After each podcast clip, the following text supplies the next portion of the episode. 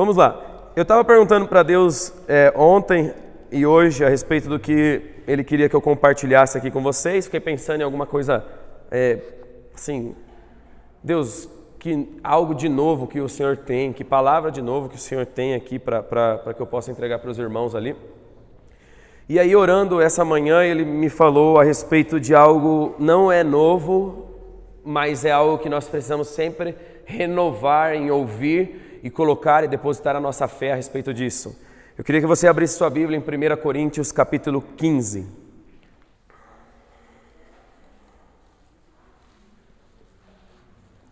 Irmãos, venho lembrar-lhes o evangelho que anunciei a vocês o qual vocês receberam e no qual continuam firmes. Por meio dele, vocês também são salvos, se retiverem a palavra assim, tal como a preguei a vocês, a menos que tenham crido em vão. Antes de tudo, entreguei a vocês o que também recebi: que Cristo morreu pelos nossos pecados, segundo as Escrituras, e que foi sepultado e ressuscitou ao terceiro dia, segundo as Escrituras. Até aí, verso 1 a 4. Então, Paulo está falando aos coríntios que ele queria lembrar o evangelho que ele tinha anunciado e o que os coríntios, a igreja de Corinto, tinha recebido. É, Para quê? Para que eles continuassem firmes. Então, irmãos, nós, sim, nós precisamos de palavras proféticas para a gente caminhar, continuar caminhando dentro do plano de Deus, como eu falei desse livro aqui até a morte. Nós precisamos avançar na grande comissão, nós precisamos de novos desafios e tudo mais. Mas o que mantém a gente firme não são novas coisas. O que mantém a gente firme é o evangelho que nós recebemos quando tudo se iniciou. Então, se você já é velho de crente, de igreja, não tem problema não.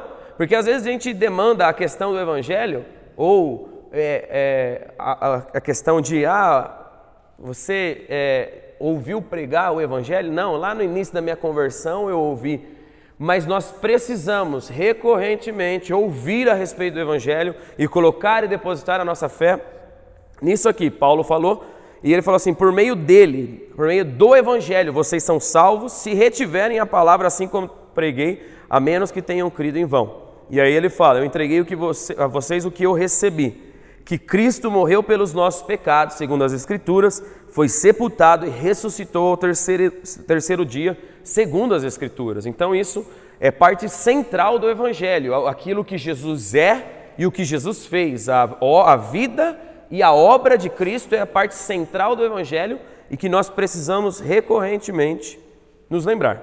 Queria orar. Pai, nós te louvamos. Obrigado porque a sua palavra, Pai, ó Deus, ao ser compartilhada, ela atinge as mais é, a, a, o lugar mais íntimo do nosso ser, ó Pai. A tua palavra diz que, ó Deus, a, a, Bíblia, a palavra, ela é como uma espada de dois gumes que ela divide alma e espírito. Ela, ó Deus, faz com que o nosso coração seja exposto, Pai. Ó Deus, e diante dessa dessa palavra, diante do Senhor, ó Pai, ó Deus, eu quero pedir ao teu espírito Ó Deus, que libere, ó Deus, o teu, ó Deus, a tua, a tua capacidade de compreensão, Pai. Ó Deus, nós podemos pregar aqui, nós podemos respeitar todas as regras, ó Pai, ó Deus, da, da hermenêutica, ó Pai, ó Deus, e tudo mais que diz respeito à teologia, mas se o Teu Espírito Santo não estiver aqui, Pai, Ó Deus, nada disso adiantará, Pai. Então eu oro, Pai, pedindo espírito de sabedoria e de revelação, libera entendimento sobre nós essa noite. Ó Deus, e aquilo que há porção para essa noite, eu peço que o Senhor toque, ó Pai, ó Deus, e ó Deus, é, é Alimente, ó Pai, cada um de nós aqui com a tua palavra, Pai, que é vida para nós, ó Pai. Deus, nós clamamos a Ti, Senhor, ó Deus, e que esse evangelho, Pai, ó Deus, que nos salvou, Pai, continue a ser, ó Pai, ó Deus, o aquilo que sustenta a nossa vida até o fim, Pai. Ó Deus, até, ó Deus, o teu retorno, Senhor. Eu oro, Pai, nessa noite, te agradeço Ó Pai, ó Deus, pela oportunidade de podermos ter portas abertas aqui. Ó Pai, sem ter perseguição, sem ter pessoas querendo fechar aqui, Pai. Nós te louvamos e te agradecemos, ó Pai, porque isso está acontecendo em outros lugares também, Pai. Outro está, isso está acontecendo também em outros lugares da nossa cidade, Pai. Nós te louvamos, ó Pai. Ó Deus, e pedimos que o Senhor nos dê, Pai. Ó Deus, um coração grato. Ó Deus, e, e, e um coração, Pai, também é, aberto, Pai, para, ó Deus, receber aquilo que está no teu coração, em nome de Jesus. Amém. Então, 1 Coríntios 15 diz a respeito do Evangelho e a minha palavra se chama Evangelho, se eu tivesse que dar uma, uma, uma, um título para ela. É, então, nós, muitas vezes, nós carecemos é, no fundamento, do fundamento, porque nós estamos negligenciando o que é básico. Então, às vezes, nós queremos coisas além, coisas mai, maiores, grandes coisas, mas o que o Senhor quer fazer com a gente é nos recordar a respeito daquilo que é básico. Não que o básico seja é, é, uma coisa simplista, mas o básico ele precisa a cada dia mais ser profundo dentro de nós.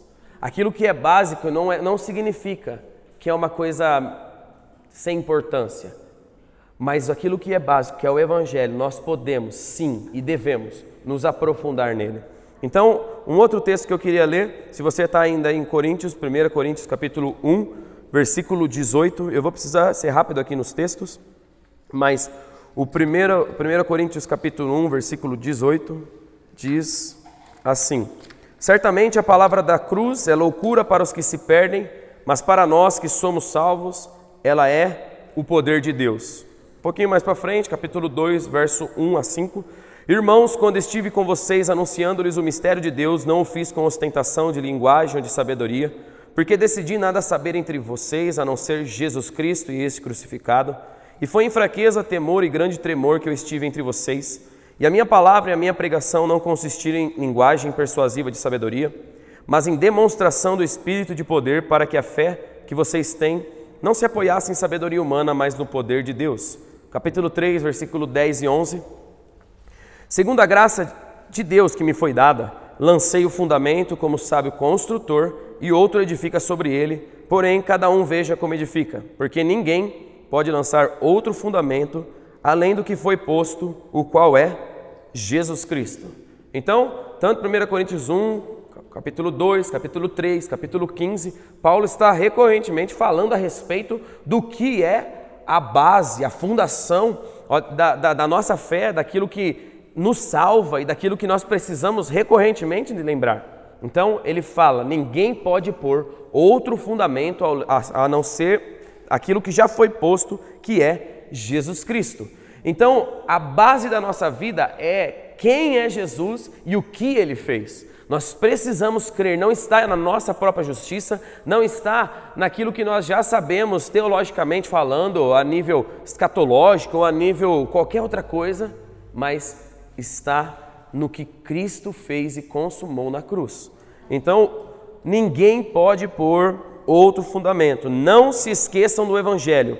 Nós somos salvos por meio dele, mas também é o Evangelho que vai nos sustentar nos anos de caminhada com Deus. O Evangelho não é algo apenas para o começo da nossa vida, mas todos os dias.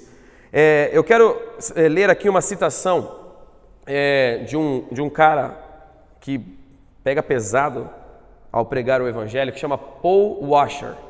E Paul Washer, ele tem um, livre, um livrinho muito pequenininho, chama O Verdadeiro Evangelho, um azulzinho, eu não tenho aqui, mas ele é sensacional. E eu peguei a citação da introdução dele, e ele cita isso. Então eu vou ler um trechinho a respeito do evangelho. A questão é: se você e eu não entendermos a glória de Deus, que é manifesta no evangelho, como então poderemos viver?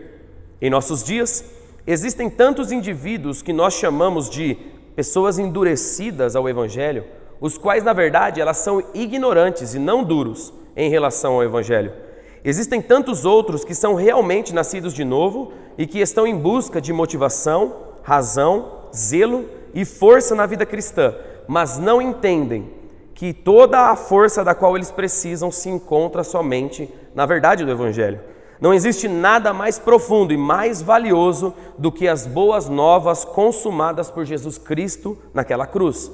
Se entendermos bem essa verdade, teremos todo o fogo de que precisamos ardendo em nosso coração e não precisaremos mais de nenhuma falsa empolgação, de um emo emocionalismo vazio ou um, um entretenimento barato.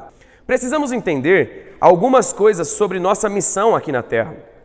Fazer missões não significa apenas enviar missionários, tampouco criar organizações. Fazer missões significa comunicar a verdade de Deus aos homens. Você pode enviar todos os crentes do seu país como missionários. Todavia, se eles não estão comunicando a verdade do Evangelho, isso não passa de tolice. Além disso, precisamos entender que vivemos em dias nos quais o Evangelho não está muito claro em nossas mentes. Um grande pecado da nossa era é o que chamaríamos de reducionismo do Evangelho. Muitos pensam conhecer o conteúdo das boas novas de Cristo, mas não percebem que o Evangelho na América, está falando dos Estados Unidos, foi reduzido a apenas quatro leis espirituais ou as cinco coisas que Deus quer que você saiba. O Evangelho é tratado como uma pequena verdade, um assunto útil apenas para a classe dos novos convertidos, algo que você aprende em cinco minutos, faz uma oração e logo em seguida avança para coisas maiores. Nós tomamos o glorioso Evangelho do nosso bendito Deus e o transformamos em pequenas perguntinhas, como: Você sabe que é pecador? Ou você quer aceitar Jesus como seu único Salvador? E se alguém responde afirmativamente a essas questões, nós é, fazemos uma oração de, de, de entrega e eles repetem conosco. Então, nós vivemos em uma era na qual se faz muito barulho, no entanto, o que tem sido realmente conquistado? A nossa maior necessidade, citando ainda ele, é redescobrir o Evangelho de Jesus Cristo e proclamá-lo. Isso não é uma matéria básica do cristianismo, da qual nos livramos em cinco minutos de aconselhamento e depois partimos para coisas mais grandiosas. Não há nada mais grandioso na vida cristã do que o Evangelho. Nunca haverá nada mais grandioso do que o Evangelho.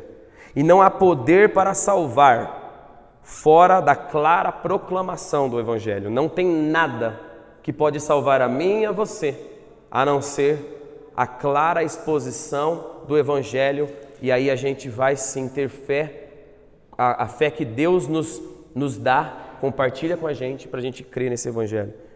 Finalizando o último parágrafo dele. Muitos acham que o Evangelho é algo apenas para o homem perdido, para aqueles que não ouviram falar sobre Jesus Porém, a maior motivação, na verdade, a única e verdadeira motivação na vida cristã é o que Deus fez por nós na pessoa e obra de Jesus Cristo. Nós precisamos da revelação da glória de Deus na face de Cristo. Tudo aquilo que somos e tudo aquilo que fazemos deve ser motivado por uma única coisa: o Evangelho daquele que derramou o seu próprio sangue por nossa alma.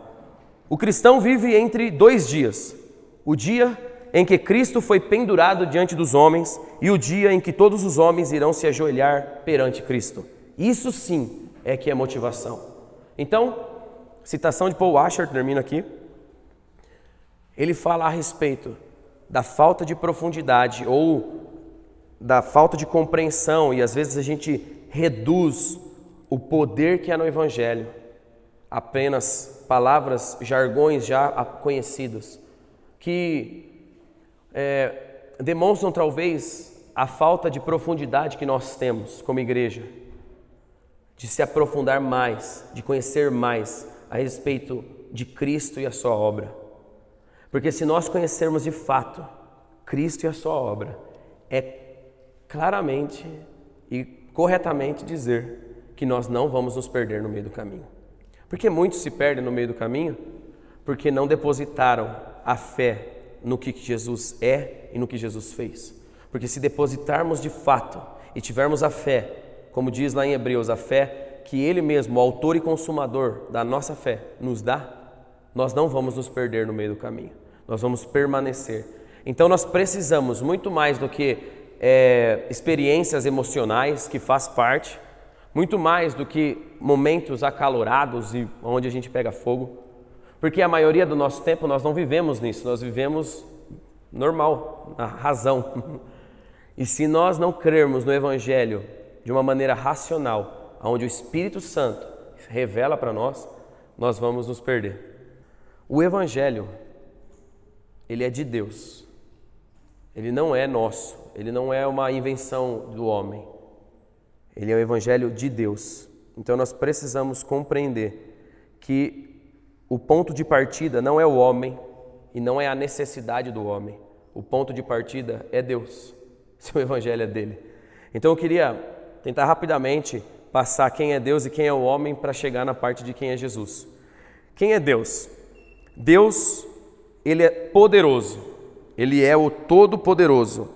É, eu, vou, eu vou citando alguns textos e lendo rapidamente, você não precisa abrir, só o texto que eu pedi mesmo para você ler. Então, nós começamos o Evangelho não no homem e na necessidade por causa da queda, e também não em Jesus como a solução, porque para que, eu preciso de solução se eu estou bem?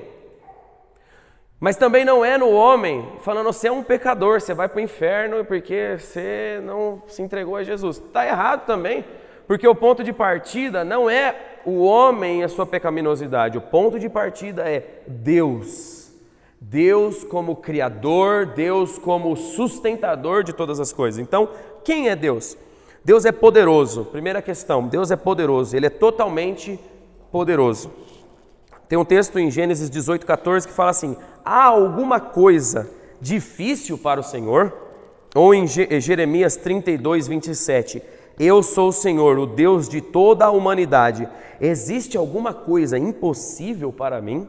Ou Jeremias 32, 17, ah, Senhor Deus, tu que fizeste os céus e a terra com o teu grande poder e com o teu braço estendido, nada é impossível para ti. Ou seja, Deus é o Todo-Poderoso, ou Efésios 3,20, aquele que é poderoso para fazer infinitamente mais, ou o texto de Apocalipse 1,8, eu sou o Alfa, o Ômega, diz o Senhor Deus, aquele que era, que é e que há de vir, o Todo-Poderoso. Ou seja, nós começamos como ponto de partida quem é Deus, e Deus é poderoso. Outra coisa que Deus é, ele é totalmente independente, ele não precisa de mim nem de você.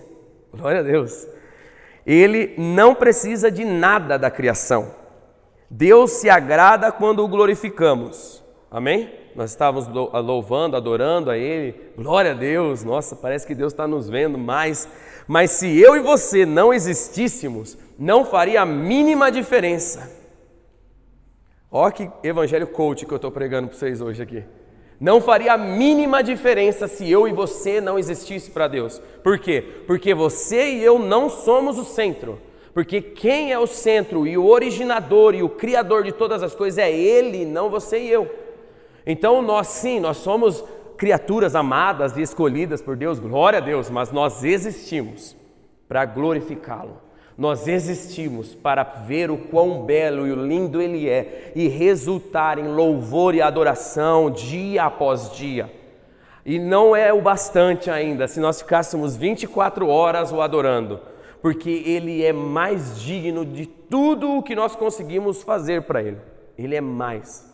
Então Ele é, sim, totalmente poderoso, Ele é independente. Tem um texto é, em Atos é, capítulo 17, eu queria que você abrisse esse, texto, Atos capítulo 17, versículo 24.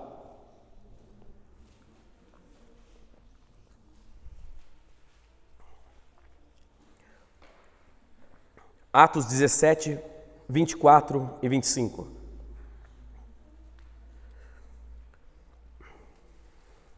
Pedro não, Paulo pregando em Atenas, ele disse isso. Versículo 24: O Deus que fez o mundo e tudo o que nele há, Senhor do céu e da terra, não habita em templos feitos por mãos de homens, tampouco é servido por mãos humanas, como se necessitasse de alguma coisa, pois Ele mesmo, quem dá a todos vida, a respiração e todas as coisas. Ou seja, Atos 17, a pregação de Paulo diz: Deus sustenta todas as coisas e Ele não necessita de nada.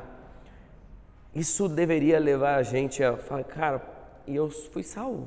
Então o que me resta apenas é, como diz o querido Fernandinho, só me resta te adorar. Eu só quero te adorar, só posso te adorar, eu nasci para te adorar. Não que ele precisa da nossa adoração, mas nós precisamos adorá-lo, porque na medida que nós adoramos, nós vamos sendo transformados porque nós nos tornamos semelhantes àquilo que adoramos. Então, Deus é independente. Tem um outro texto, não precisa abrir, mas fala assim em Salmo capítulo 50, versículo 10. porque todo animal da floresta é meu, assim como o gado aos milhares nas montanhas. Conheço todas as aves que tem nos montes e tudo que se move no campo é meu. Se eu tivesse fome, eu não te pediria, pois o mundo é meu e tudo o que nele existe. Então ele está falando, cara, eu não preciso do seu sacrifício. Eu não preciso que você apresente para mim um gado, que você apresente para mim a, a, ave que você vai, vai antigamente dava lá no, no templo e, e sacrificava. Eu não preciso. Mas Deus se agrada de um coração, como diz o salmista, contrito e quebrantado. E aí sim, Ele vai assentar o sacrifício dos nossos lábios, a nossa vida, não como algo religioso, mas como algo compreendendo quem Ele é, quem Deus é. Então, primeira coisa, Deus é poderoso. Dois, Deus é independente. Três, Deus é criador. Gênesis 1, 1. Deus criou céus e terra. Ou um pouquinho para trás, nesse texto mesmo de, de Atos 17, 22 a 24, diz assim: Então Paulo, levantando-se no Areópago, disse: Senhores atenienses, em tudo vos vejo acentuosamente religiosos. Porque passando e observando os objetos de vosso culto, encontrei também um altar no qual está escrito: Ao Deus desconhecido. Pois esse que adorais sem conhecer é precisamente aquele, aquele que eu vos anuncio, o Deus que fez o mundo e tudo o que nele existe, sendo ele Senhor do céu e da terra, não habita em santuários feitos por mãos humanas. Então, Deus é o Criador, o Deus desconhecido, que os atenienses tinham lá um altar. É o Deus Criador de todas as coisas. É, tem outros textos, mas eu não vou ler. Quarto ponto: Deus é santo. Em Levíticos 19, 1 e 2, ele fala: Sede santos, porque eu sou santo. E Pedro também repete isso lá em 1 Pedro: Sede santos, porque eu sou santo. Ser santo é ser separado, a gente já sabe disso. Porém, não apenas ser separado de algo ruim, mas separado para algo bom. Então nós somos separados de algo, mas separados para algo. Nós não ficamos vagos, nós não ficamos num lugar neutro. Nós estávamos longe da santidade, nós estávamos sujos é, por causa dos nossos pecados e Deus nos salvou e Ele falou: sede santos. Então nós paramos de pecar, nós paramos de querer aquilo que não agrada a Deus e passamos a nos dedicar àquele que é digno de toda a honra e de toda a glória, aquele que é santo mesmo antes de existir pecado. Então Deus é santo e o quinto ponto a respeito de Deus, teria muita coisa para falar, mas Deus é justo e reto. Deus é o padrão. Deus, se Deus diz isso é certo, é certo. Se Deus diz isso é errado, é errado, porque ele mesmo é o padrão da justiça. E por ser justo, ele vai recompensar o que é justo ou quem é justo e condenar o ímpio. E isso é um problema para nós. Porque se ele vai recompensar o justo e vai condenar o ímpio? A minha pergunta é: existe algum justo? Paulo diz em Romanos 3 que não há um justo sequer. Eu procurei, ele falou lá em Romanos 3, 9, a partir do 9 até o 18. E eu queria que a gente lesse um texto, Provérbios capítulo 17. Provérbios 17.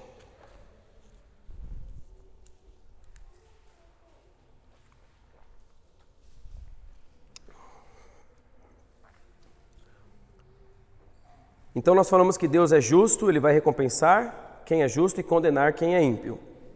E nesse texto de Provérbios 17, versículo 15, ele diz a respeito disso. Vamos ver o, o, o, dilema que há nesse texto. 17, 15 de Provérbios. O que justifica o perverso e o que condena o justo, abomináveis são para o Senhor, tanto um como o outro. De novo, vou ler. O que justifica o perverso e o que condena o justo abomináveis são para o Senhor, tanto um como o outro. Então, assim, não sei se você percebeu, mas é, não existe um justo sequer. É o que diz é, lá em, em, Romanos capítulo 3, versículo 9, 10 e 11, a partir, até o versículo 18. E aqui fala que o que justifica o perverso ou o ímpio e o que condena o justo, abomináveis são para o Senhor. Mas foi exatamente isso que Deus fez. Porque o que ele fez na cruz ao condenar o único justo que existia? E o que ele fez na cruz ao justificar todos os perversos, eu e você, a partir desse justo que morreu por mim e por você. Então diz aqui o escritor de Provérbios que isso é abominável para o Senhor. Eu não sei se nós conseguimos captar a essência e a profundidade desse texto, mas foi exatamente o que Deus fez em Cristo Jesus. Porque Jesus, ele é tanto Deus como homem. Ele tem a natureza divina e a natureza humana. Então, Aqui diz que o que justifica o perverso e o que condena o justo são abomináveis para o Senhor. Mas vamos abrir a Bíblia, vamos ficar um pouco alarmado e, e é bom que a gente se alarme para a gente ver o valor que, que é compreender o real significado da palavra do Senhor. Abre a Bíblia em Romanos, capítulo 3. Romanos, capítulo 3 verso 23.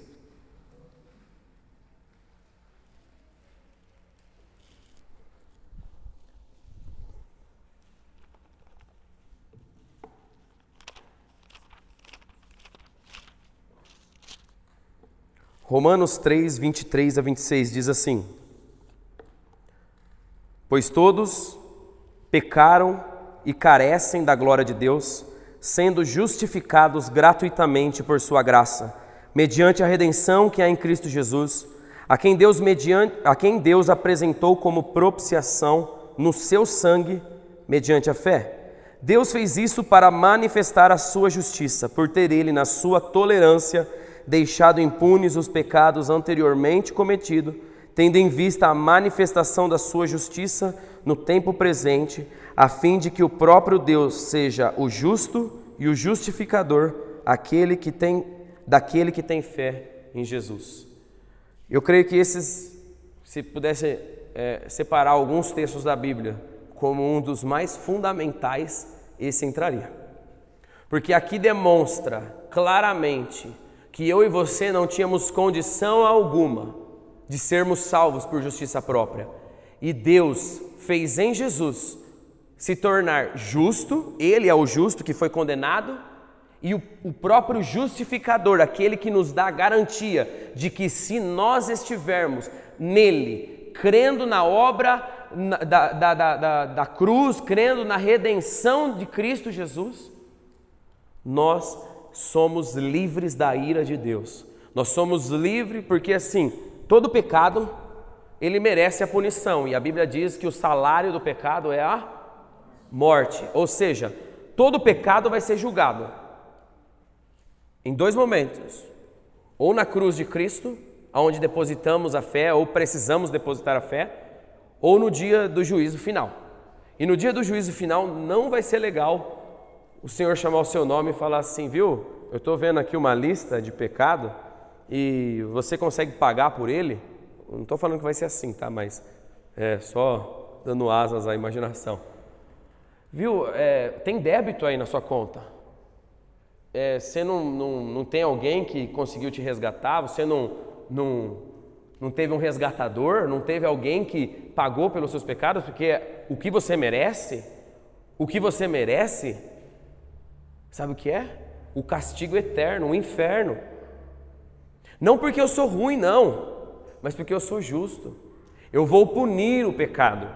Mas nós precisamos recordar o Evangelho, o texto que a gente leu, que Cristo Jesus foi crucificado, ressuscitou ao terceiro dia, como diz as Escrituras. Por quê? Porque se nós depositarmos a nossa fé na pessoa e na obra de Cristo Jesus, os nossos pecados, como diz Paulo em Colossenses 2, todo escrito de dívida contra nós, foi cravado na cruz do Calvário. E nós hoje podemos viver uma, uma vida livre, uma vida sem a condenação que Deus vai trazer por causa do pecado da humanidade, que fere a santidade de Deus. Por quê? Porque um dia um homem justo, o próprio Deus, que se encarnou, levou a minha e a sua cruz, para que nós pudéssemos ser justificados e livres da ira de Deus. É exatamente isso que significa propiciação. Jesus se tornou propiciação, ele afastou a ira de Deus,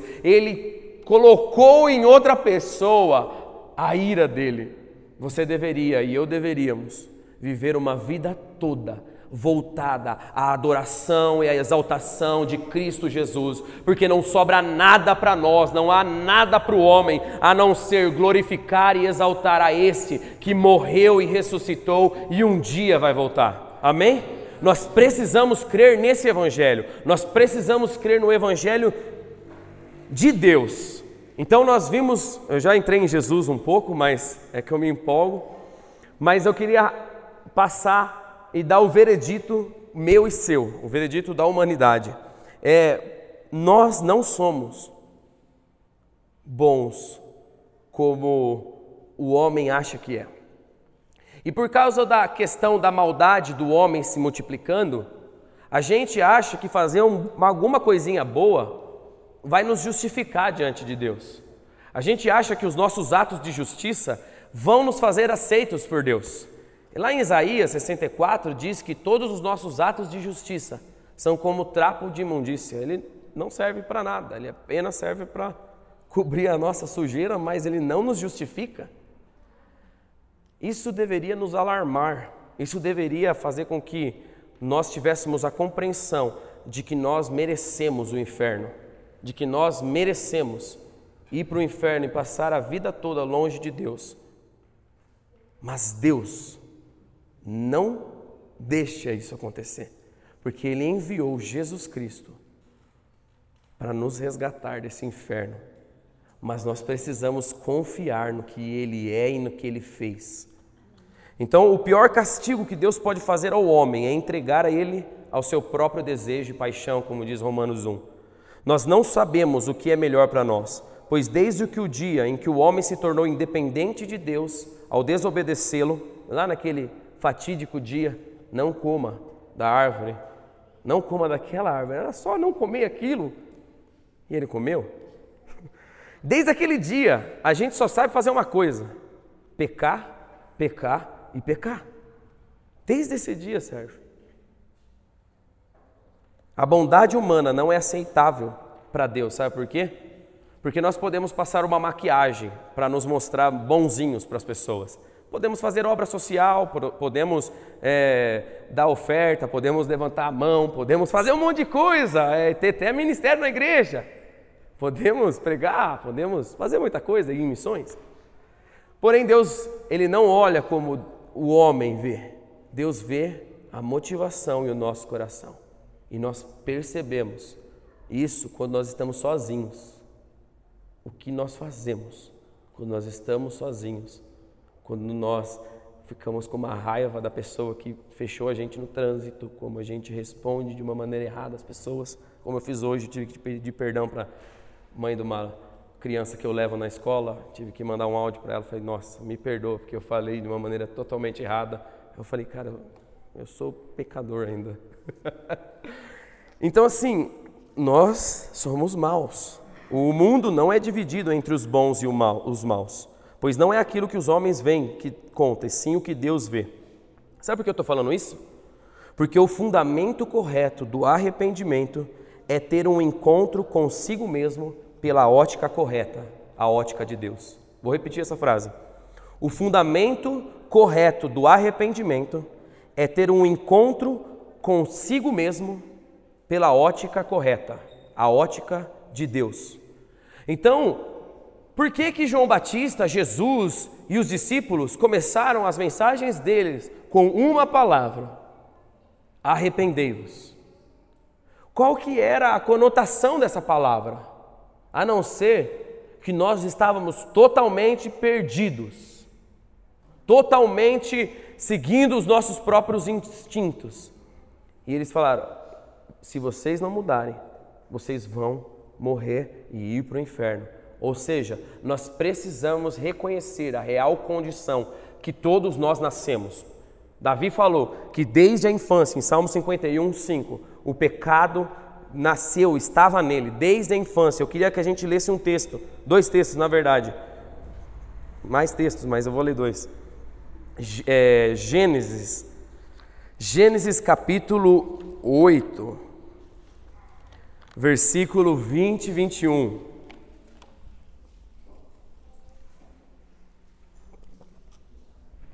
Gênesis capítulo 8, versículo 20 e 21. Aqui é pós-dilúvio, aqui é pós Deus destruir os homens é, e guardar só a vida de Noé e a família de Noé. E Deus dá esse veredicto após matar todo mundo e só sobrar Noé e sua família. Olha o que ele diz no versículo 20 de Gênesis 8. Levantou Noé um altar ao Senhor e taranana, ofereceu holocausto sobre o altar, e o Senhor aspirou o suave cheiro e disse consigo mesmo: Não tornarei a amaldiçoar a terra por causa do homem, porque é mau o desígnio íntimo do homem desde a sua mocidade, não tornarei a ferir todo vivente como fiz. Então Deus, depois do dilúvio, ele disse: o intento do homem continua sendo mau desde a sua infância, desde a sua meninice, desde a sua criancice. Vamos virar um pouco, um pouquinho, bastante, em Jeremias, capítulo 13. Jeremias, capítulo 13. Versículo 23. Jeremias 13, 23. Diz assim: Pode acaso o etíope mudar a sua pele, ou o leopardo as suas manchas? Então poderias fazer o bem, estando acostumados a fazer o mal. Então, assim, uma pessoa que nasce etíope, bem provável que ela nasce com uma pele mais escura. Ela pode deixar de ser, de, ter a sua pele, como diz aqui o Jeremias, ou o leopardo, cheio de pintinha bonitinha, amarelo, cheio de pintinha preta ele pode deixar de ter as suas manchas? Não, porque assim ele foi criado. E aqui ele fala: então, poderias fazer o bem estando acostumados a fazer o mal? Então ele compara que a mudança da pele, como é impossível, e a, a mudança da, da, da pele do animal também, dos pelos do animal, é impossível. Assim também é impossível nós sermos bons acostumados a fazer o mal. Vira um pouquinho aí 17, 9 de Jeremias. É um texto extremamente conhecido, 17, 9 de Jeremias, que diz assim: Enganoso é o coração mais do que todas as coisas, e desesperadamente corrupto, quem o conhecerá? Então, sim, o nosso coração é totalmente ruim. Não é uma partinha e o restante é bom. Não, é totalmente ruim. Nós precisamos de um Salvador. Nós precisamos de alguém que nos resgate. Nós precisamos que alguém nos salve. Por quê? Porque nós não prestamos. Quando o evangelho coach começa a entrar na igreja, me preocupa muito. Me preocupa. Uma tentativa de fazer com que o homem se sinta bem e todo mundo indo para o inferno dentro da igreja. E todo mundo a passos largos, o problema é que nós ouvimos uma vez o Evangelho e, assim como uma vacina, nós tomamos e somos anestesiados, ou é, ela cria anticorpos, né? Você pega, estão tentando descobrir para o coronavírus, né? E aí eles vão pegar, pelo, pelo menos o princípio principal do coronavírus, diminuir a dose. Eu não entendo muito, mas eu sei que toda vacina que nos deixa imune, ela tem o próprio vírus contido para nos imunizar. Exatamente isso que muita gente corre o risco de ter uma partinha do Evangelho e fica imune. E aí só ouve sobre o amor de Deus, e quando alguém vem falando a respeito do inferno e da ira de Deus, fala: Isso daí não é palavra de Deus, não. Porque você ouviu apenas uma parte do Evangelho a respeito do amor de Deus, mas você não ouviu a respeito da justiça e do juízo de Deus. Nós precisamos compreender que o Evangelho é completo e a questão da, desse Evangelho ser completo não é apenas que Deus é amor, Isso é universalismo, isso é todo mundo vai ser salvo, igual homens como Rob Bell e outros se perderam. E muitos aqui no Brasil estão falando tantas asneiras.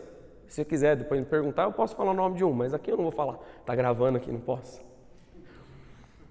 Mas muita gente tomando antídotos, vacina do Evangelho, sem receber ele completo. Eu acho que eu, não tenho o evangelho completo, eu preciso me aprofundar mais, mas nós precisamos recordar, como Paulo falou em Coríntios 15, vocês precisam recordar o evangelho, vocês precisam crer no evangelho. É, então, o entendimento correto sobre nós mesmos nos levará à posição correta para fundamentar a nossa vida. Vou repetir essa frase. O entendimento correto sobre nós mesmos nos levará a posição correta para fundamentar a nossa vida. Não adianta nós chegarmos falando a respeito de Jesus, falando você precisa de Jesus, se a pessoa não entende qual é a condição dela, mas ela não adianta a gente falar você é mal, você é pecador, se nós não falarmos quem é Deus, quem é o Criador, como tudo começou. Deus, o homem, e quando nós vemos essas duas é, o, Deus e o homem, nós vemos um abismo. Então Deus está aqui no púlpito e eu vou só ficar aqui, mas não é essa distância só não. Mas é como se Deus estivesse lá e eu estivesse aqui por causa da santidade, que Ele é independente, que Ele é o Criador, que Ele é o Todo-Poderoso, e eu sou um cara pecador, eu sou um cara falho, eu sou um cara que não consigo me melhorar, eu sou um cara que até mesmo nas boas ações eu tenho uma motivação errada por detrás. Então há um abismo entre eu e Deus, entre nós e Deus, entre a humanidade e Deus. E ainda tem quatro pontos que eu queria dar e terminar aqui para falar do homem, é, senão a gente vai ficar muito deprimido e eu preciso é, avançar aqui, senão a gente fica lá embaixo e fala: caramba, eu sou muito ruim, eu, eu não presto, eu vou tirar minha própria vida, eu vou fazer alguma coisa assim. Não, não, espera aí, não acabou. Está faltando a parte que nos salva. Mas eu queria só mais quatro pontos aqui dessa parte do homem quatro degraus de, decrescentes e progressivos do homem. Primeiro, o homem é mau desde a sua infância, é isso que a gente leu. Segundo, o homem não tem condição de melhorar e é incapaz de deixar de ser quem é, ou seja, deixar de ser mal, que lemos também. Terceiro, o ser humano é iludido ao seu próprio respeito, pensando que é capaz de melhorar sozinho. Então, isso sempre se renova na humanidade, a mentalidade de ter fé em si mesmo. Você é bom, você vai dar certo e tudo mais. É, é, o coração independente de Deus, ele cria coisas para tentar se melhorar. Mas essa é uma real condição. Ele é iludido a respeito de si mesmo.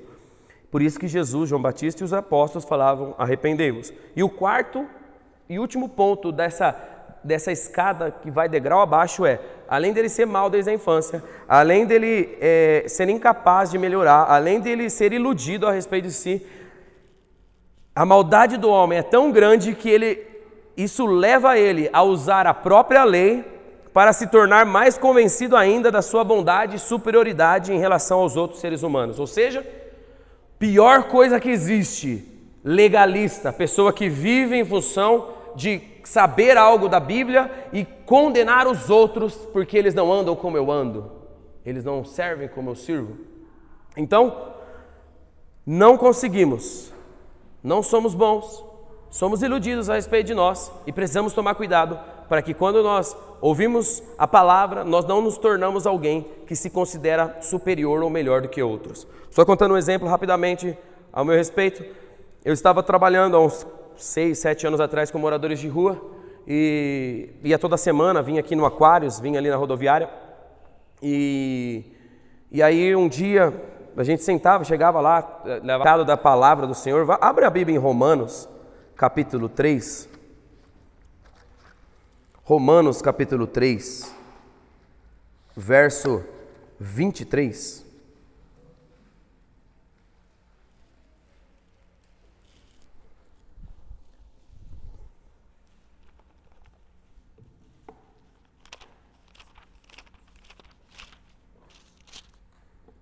Romanos 3, 23 a 26 diz assim: Pois todos pecaram e carecem da glória de Deus, sendo justificados gratuitamente por sua graça, mediante a redenção que há em Cristo Jesus, a quem Deus mediante, a quem Deus apresentou como propiciação no seu sangue mediante a fé. Deus fez isso para manifestar a sua justiça, por ter ele na sua tolerância deixado impunes os pecados anteriormente cometidos, tendo em vista a manifestação da sua justiça no tempo presente, a fim de que o próprio Deus seja o justo e o justificador aquele que tem, daquele que tem fé em Jesus. Eu creio que esses, se pudesse é, separar alguns textos da Bíblia como um dos mais fundamentais, esse entraria. Porque aqui demonstra claramente que eu e você não tínhamos condição alguma de sermos salvos por justiça própria. E Deus fez em Jesus se tornar justo, ele é o justo que foi condenado, e o, o próprio justificador, aquele que nos dá. Então chegamos a ponto, e eu vou finalizar aqui, eu não vou conseguir entrar, aprofundar, mas quem é Cristo? Então, diante do abismo em que Deus está num lugar e nós, como homens, estamos em outro, nós só temos uma alternativa. Necessitamos de um Salvador. Necessitamos de alguém que é capaz de nos salvar. Alguém que pagou o preço. Percebe que quando nós explanamos a respeito de quem é Deus e quem é o homem, a necessidade de Jesus e a grandeza da obra da cruz se tornam muito mais elevadas e muito mais necessárias a nós. A adoração muda porque nós vamos com certeza adorar com muito mais compreensão. Então, o veredicto final do ser humano é que ele não presta, é incapaz de melhorar e merece a ira de Deus e o inferno. Sem uma ideia clara que merecemos o inferno, nunca compreenderemos a salvação em Cristo Jesus. Sem a ideia clara que merecemos o inferno, nunca compreenderemos a salvação em Jesus Cristo. Quero que você repita essa frase. Sem uma ideia clara que merecemos o inferno, nunca compreenderemos a salvação em Cristo Jesus.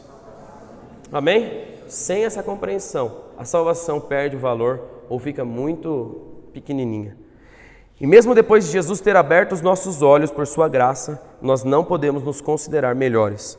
Então, eu queria rapidamente passar, não vou conseguir mesmo me aprofundar, sobre a identidade de Cristo. Primeiro, Jesus, ele é o Deus eterno. Nós temos vários textos aqui, o princípio era o Verbo, o Verbo estava com Deus, o Verbo era Deus. Então, Jesus, primeira coisa, a identidade de Cristo, ele é eterno. É, segunda coisa, Jesus é o homem perfeito. Foi necessário que Jesus se encarnasse como filho do homem, assumisse completamente sua humanidade para viver uma vida perfeita em obediência ao Pai. A vida perfeita ele viveu através da sua obediência radical até o ponto de se entregar para morrer na cruz. Então, além de Jesus ser um, o, o Deus eterno, ele também é o homem perfeito. Ele se fez semelhante aos homens. Filipenses 2, do 5 ao 8, né? Tendo em vós o mesmo sentimento que houve em Cristo Jesus, que, embora sendo Deus, não usurpou ou não usou da prerrogativa de ser Deus, mas é, ele se despiu de toda a sua glória, veio como homem, foi obediente até a morte e a morte de cruz. Então, Jesus é o homem perfeito. Ele aprendeu a obediência, diz o escritor de Hebreus, por, por meio daquilo que ele sofreu. Agora, Jesus aprendeu a obedecer por meio daquilo que sofreu. O Deus eterno encarnou, veio numa moça, nasceu através de Maria, e ele aprendeu a obediência, ele aprendeu. Assim, eu não sei se faz, é, tipo, Deus aprender. Tipo, não é Ele que é o conhecedor, o sábio, o todo-poderoso. Ele aprendeu. É, tem mais coisa. Cresci em sabedoria, inteligência, estatura. Terceiro ponto, Jesus também, na sua identidade, é o rei prometido. Tem alguns textos em 2 Samuel 7, Isaías 9, Lucas 1, que Deus vai dar o trono, o, o, o reinado que era de Davi, para um filho de Davi eternamente, diz o texto de 2 Samuel 7, e ele vai governar para todos sempre. E Deus prometeu isso a ele. Jesus também, em quarto lugar, é o rei sofredor, o cordeiro que tira o pecado do mundo. E o quinto, ele é o nosso redentor, é, aquele que, que fez é, a gente ser resgatado, nosso re redentor. Eu queria que a gente abrisse a Bíblia nesse texto, preciso ler ele. É o texto de Marcos, capítulo 10. Marcos, capítulo 10, verso 17. Não, desculpa. Marcos 10, 43. Marcos 10, 43. Jesus é o nosso redentor, é aquele que nos redimiu, aquele que nos resgatou. Quem entre 43 de Marcos 10. Quem entre vós quiser tornar-se grande, será esse que vos servirá. E quem entre vós quiser ser o primeiro, será servo de todos. Pois o Filho do homem não veio para ser servido, mas para servir e dar a vida em resgate por muitos. Ou seja, ele é o nosso redentor, ele é o nosso é, salvador. Então, Jesus, pelo menos essas cinco coisas, eu queria ir bem rápido, agora eu não tenho mais, preciso terminar. É, a obra de Cristo, isso é a identidade de Cristo que a gente falou. A obra de Cristo tem uma palavra-chave que eu queria deixar aqui, que é expiação. Expiação é apagar pecados.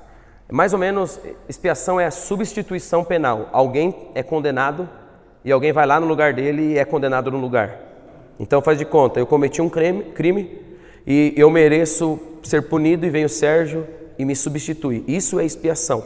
Jesus se tornou a nossa expiação, ele nos substituiu da condenação legal que nós tínhamos. E é totalmente, nós merecíamos o inferno e ele morreu e foi sepultado, como diz as Escrituras, mas como a gente sabe, o inferno não segurou, a morte não segurou, porque ele era totalmente perfeito, justo, não tinha dolo nem pecado. E aí, vamos, volta. E Jesus voltou, ressuscitou e a garantia da nossa ressurreição também. Há uma troca entre Jesus e nós em alguns textos é, que eu queria é, deixar aqui, mas eu vou ler apenas um. Uma troca muito clara, muito incrível. É, Posso ler de Pedro, 1 Pedro 2,24. Ele mesmo levou os nossos pecados em seu corpo sobre o madeiro, para que, mortos para os pecados, pudéssemos viver para a justiça. Pelas suas feridas fomos sarados. Ou o texto de Coríntios 5,21. Daquele que não tinha pecado, Deus fez um sacrifício pelo pecado em nosso favor, para que nele fôssemos feito justiça de Deus.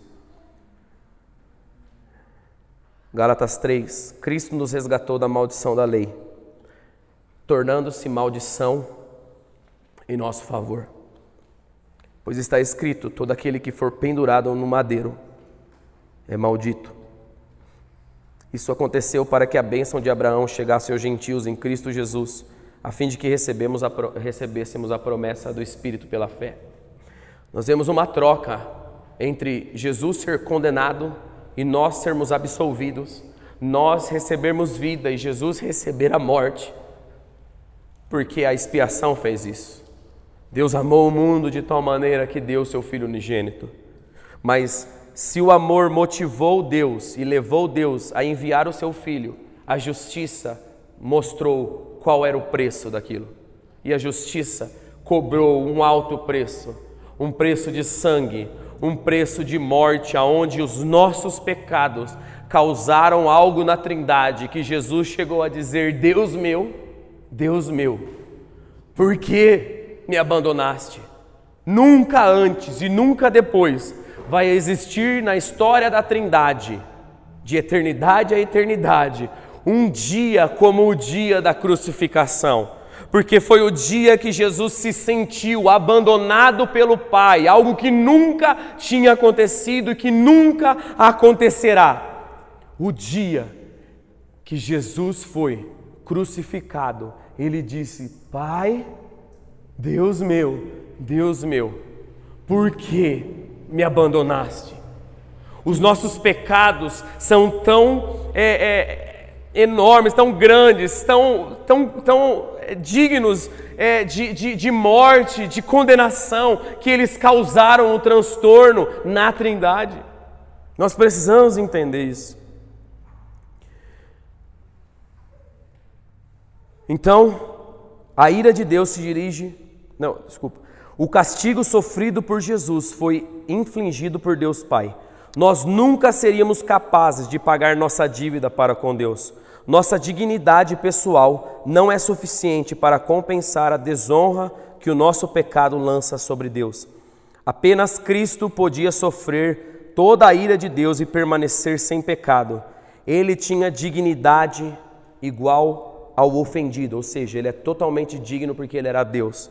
Mas também, ao mesmo tempo, além de ter a dignidade do ofendido, ele tinha a natureza igual do ofensor. Ele era homem, ele era homem. Por isso podia pagar integralmente a minha e a sua dívida para com Deus. O preço do pecado é a doação da vida. Jesus pagou o preço sem ter cometido um único pecado. A cruz não foi uma surpresa, nem um plano secundário, mas um plano conhecido desde o início, como João diz em Apocalipse capítulo 13. Sua resposta aos homens por terem desprezado o seu nome desde o início foi sacrifício de seu filho Jesus Cristo sobre uma cruz.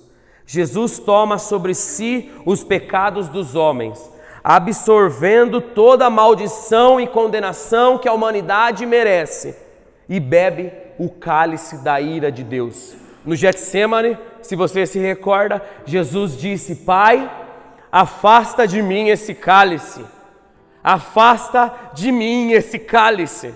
Qual era o cálice? O cálice da ira de Deus contra o pecado. Jesus não começou a sofrer na crucificação, Jesus não foi golpeado na, na, na, simplesmente no Gólgota, no Calvário ou na condenação romana. Jesus começou a sofrer no Getsemane, quando a sua, o seu suor se transformou em sangue, porque Deus já estava depositando sobre ele todos os pecados meus e seus.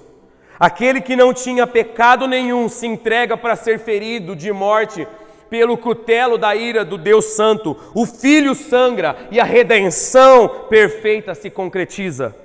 Porém, a história não termina com a sua morte. Ele ressuscitou ao terceiro dia pelo poder do Espírito de Deus, que o levanta dentre os mortos com um corpo glorificado. E assim, a justiça de Deus foi satisfeita na morte e ressurreição da pessoa de Jesus. Ele fez com sua carne e seu sangue a ponte sobre o abismo que havia entre o homem e Deus. Jesus Cristo, aquele que é digno de ser adorado, aquele que é digno de ser exaltado. Não há nenhum outro nome ao qual debaixo do céu o homem possa ser salvo, a não ser no nome soberano de Jesus Cristo, o único que se fez carne e habitou entre nós ele é digno de ser adorado e exaltado por todos sempre. E como nós cantamos e cantamos, ao único que é digno de receber a honra, a glória, seja Ele o louvor, a adoração pelos séculos dos séculos. Como diz em Apocalipse, que os santos, os seres viventes, estão prostrados diante dele. Por quê? Esses seres são muito mais gloriosos do que eu e você e eles estão prostrados dia e noite, lançando as suas coroas, deixando os seus 24 tronos. Por quê? Porque tem alguém que está sentado no trono, muito mais glorioso do que todos os seres viventes, do que todos os anjos, do que todas as ordens celestiais que Deus criou. Por quê?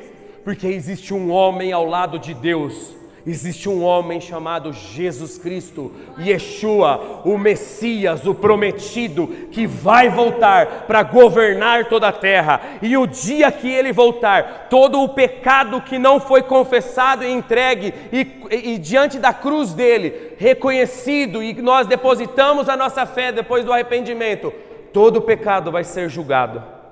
E o juízo de Deus vai ser totalmente justo. E se nós não nos arrependermos hoje, não nos arrependermos dia após dia, nós um dia estaremos diante dele prestando contas. Nós não somos merecedores deste amor, nós não somos merecedores da graça do Senhor. Não é apenas algo imerecido, Não é apenas que ele, ah, não, ele, ele, ele deu para nós algo que nós não merecíamos. Não é isso. Não apenas ele nos deu algo, ele, ele, ele nos livrou de algo, mas ele, deu, ele, ele colocou na nossa conta. Tipo, nós estávamos totalmente no negativo. Impagável dívida. E não apenas fomos sanados e perdoados dessa dívida, ele colocou na nossa conta toda a herança e nós hoje somos cordeiros com Cristo. Nós temos tudo o que precisamos. Se Ele não fizer mais nada por mim e por você, se Ele não nos curar mais, se Ele não responder mais em nenhuma oração, Ele continua sendo digno pelo que Ele fez na cruz. Então, nós não somos uma igreja de consumidores que vêm e ficam pedindo, pedindo, pedindo, mas nós somos uma igreja que reconhecemos o quem Jesus é e o que Jesus fez. E eu queria terminar agora de verdade, lendo a respeito da agonia do Getsemane. Esse texto foi escrito por uma mulher chamada Fátima Barbosa, que leu um artigo de um doutor cirurgião francês que analisou clinicamente o sofrimento de Jesus na cruz. E ela fez um texto em cima é, da explicação desse médico.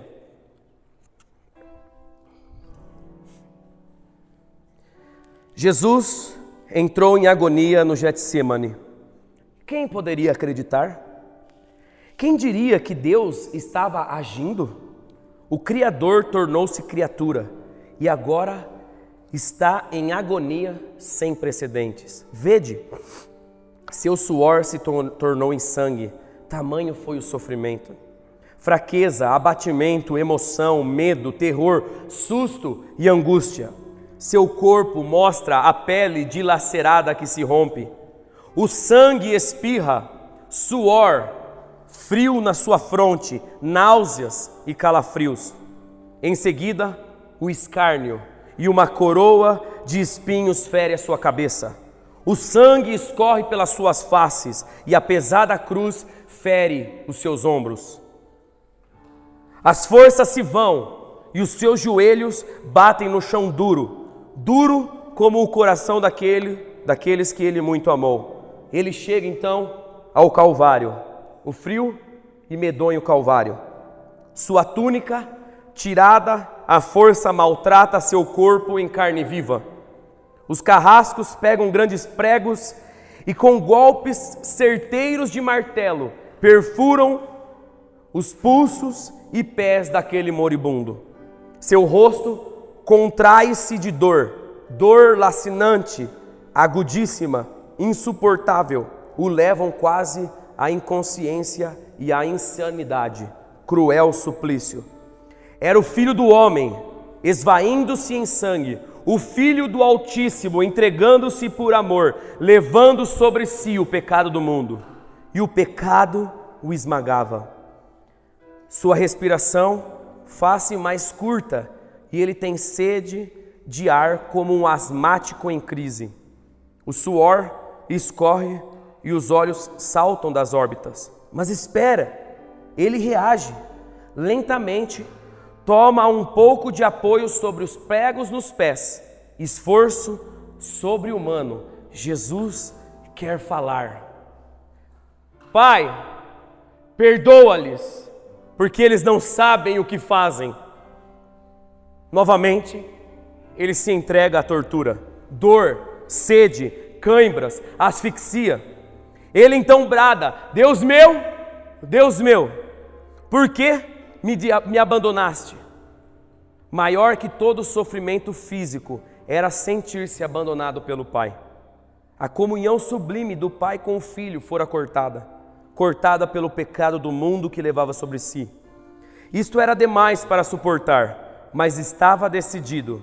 Este era o cálice que ele tomaria, o cálice da nova e eterna aliança. O Pai amou o mundo de tal maneira, sim, estava decidido e num esforço, no último esforço, ele grita: Está consumado. Pai, nas tuas mãos entrego eu o meu espírito. Esse foi seu último brado. Inclinou a cabeça e morreu. Jesus morreu em meu e em seu lugar. Senhor, a tua palavra diz que Cristo Jesus nos resgatou, tornando-se maldição em nosso favor. A tua palavra diz, Senhor, que Deus fez de Jesus um sacrifício pelo nosso pecado. A palavra do Senhor diz que o Senhor levou, Ele mesmo levou sobre si os nossos pecados no seu próprio corpo. Tua palavra diz que Jesus morreu uma única vez pelos pecados, o justo pelos injustos. A tua palavra diz: verdadeiramente Ele tomou sobre si as nossas enfermidades e levou sobre si as nossas dores, e nós o consideramos aflito, ferido de Deus e oprimido. Mas ele foi ferido por causa das nossas transgressões, e moído e esmagado por causa das nossas iniquidades. O castigo que nos traz a paz estava sobre ele, e pelos seus ferimentos nós fomos sarados. Pai, nós te louvamos, nós te louvamos porque aquilo que nós merecíamos, o Senhor colocou no seu único filho, no seu único filho, o único justo que viveu aqui nesta terra, Senhor, sem pecado nenhum. Ó Deus, você colocou em seu filho todos os nossos pecados e os nossos delitos. Nós te adoramos, Senhor. Senhor, não tem como ser o mesmo depois de ouvir vez após vez o seu evangelho. Senhor, não há, ó Deus, outro sacrifício humano mais forte do que o seu, Jesus. Nós te adoramos, Jesus, porque você tragou a morte pela sua vitória. Onde está, ó morte, a sua vitória? Onde está o aguilhão, aquilo que prendia? Tragada foi a morte pela sua vitória. Senhor, nós te adoramos porque não nos resta nada a fazer a não ser dia e noite glorificar o seu nome, a não ser dia e noite nos prostrar perante os seus pés e entregar a nossa vida. Senhor, ainda é pouco, ainda é pouco, Senhor, se fizermos, ó Deus, todos os dias rendidos aos teus pés, ainda é pouco se comparado com o que nós ganhamos aquele dia, ó Deus, na Sua morte e naquele outro dia, na Sua ressurreição. Senhor, que o Evangelho de Cristo, ó Deus, o Evangelho de Deus que demonstra, ó Deus, quem é Deus, quem nós somos e quem é Jesus e a solução, nos leve a dar uma resposta: sim, eu me arrependo dos meus pecados, sim, eu deposito a minha fé no Senhor. Senhor, nós te adoramos e exaltamos o teu bendito e glorioso nome. Senhor, não há outro comparado a ti, porque Deus o exaltou sobremaneira e lhe deu o um nome que está acima de todo nome, ao qual todo joelho vai se dobrar e toda língua vai confessar que Jesus Cristo é o Senhor para a glória de Deus Pai. Na sua coxa está escrito: Rei dos Reis Senhor dos senhores, aquele que virá montado, ó Pai, no cavalo, o cavaleiro do cavalo branco, o Rei, o Senhor, aquele que é glorificado, digno de ser adorado entre todas as nações da terra. Nós te damos honra, nós te damos glória, nós exaltamos o Seu nome, Jesus.